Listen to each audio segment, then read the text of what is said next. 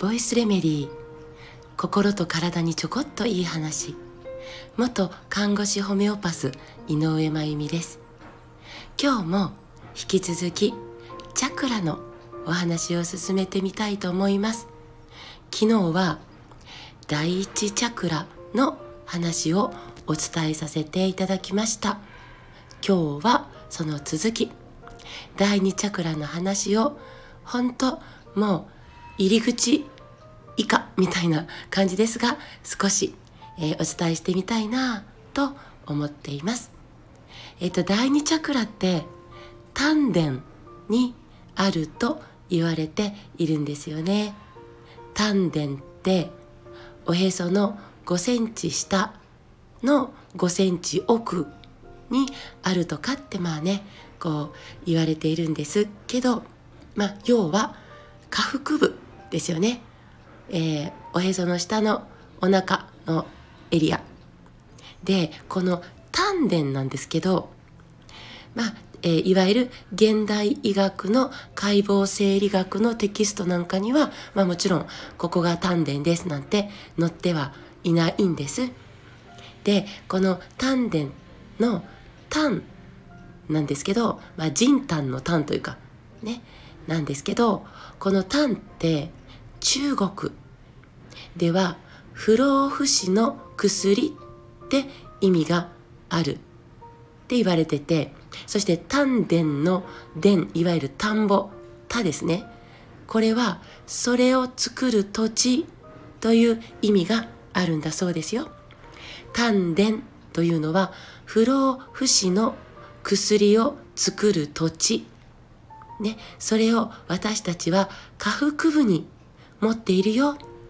てことですね。先人たちの感性って。本当にすごいなって思っているんです。この丹田に第二チャクラがあって、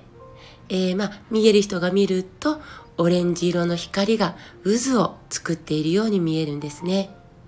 そしてここに木星、いわゆる星のね、えー、土星、火星、木星の木星の、えー、その星のエネルギーがつながっている。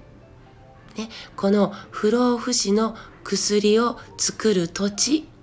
のところに、えー、この、え木星の星のエネルギーがつながって命を生み出す力生命力そして性の力を支えているんです。まあ目に見えないから実感を得にくいかもしれないですけれど私たちは丹田を通してまあ先祖や子孫とエネルギー的につながれるっえー、まあ言われてて私なんかねそれ信じたいなと思っているんですよね。なんかすごく不安な時ってこう下っ腹がこうふわふわするっていうかね。でもなんか祈るとよしってこう祈るとね下っ腹にパンとこうエネルギーが入ってくるようなあ先祖の皆さんの応援いただきましたありがとうっていうね。そんな感じがするんですよね。で勇気が出てくるというか。ね。で丹田ね。ここ丹田がしっかりと機能して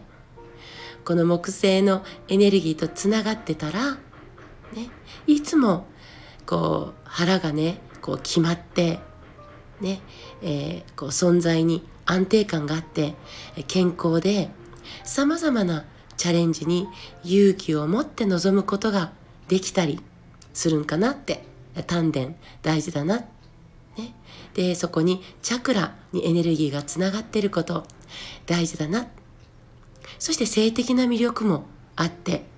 命を育む力も持続するという本当になんとも素敵なパワースポットなんですよね丹田。でもこの丹田のチャクラ第二チャクラが健全に機能しないことがあってでそんな時にどんな問題が心と体に起こりやすいか。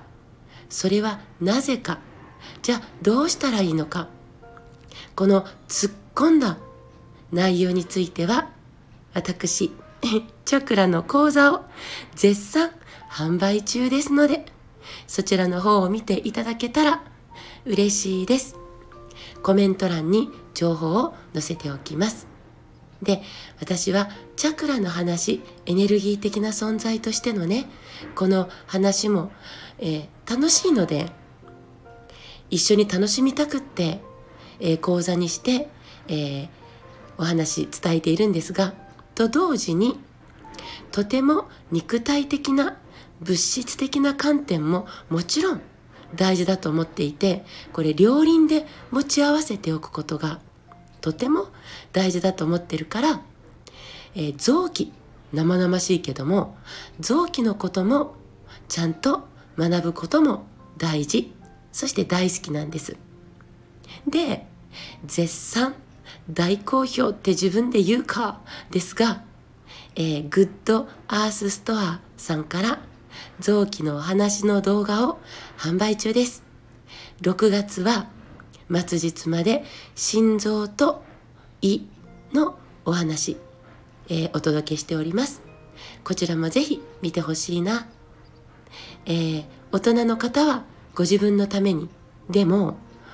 えー、このお話動画等々で知ったことこのスタイフでもそうなんですけどお伝えしていてへえって思ってくださったことをぜひぜひお子さんに話してあげてほしいなと思ってるんです。大人になる前に独り立ちする前に子供たちに知っておいてほしい。もう本来はね義務教育と呼ばれる間に学び終えていてほしい。そんな内容をお届けしているつもりでお話ししています。きっとねお子さんたちも面白がって、えー、喜んで聞いてくれるんじゃないかなと思ってます。今日も最後まで聞いてくださってありがとうございます。また明日お会いしましょう。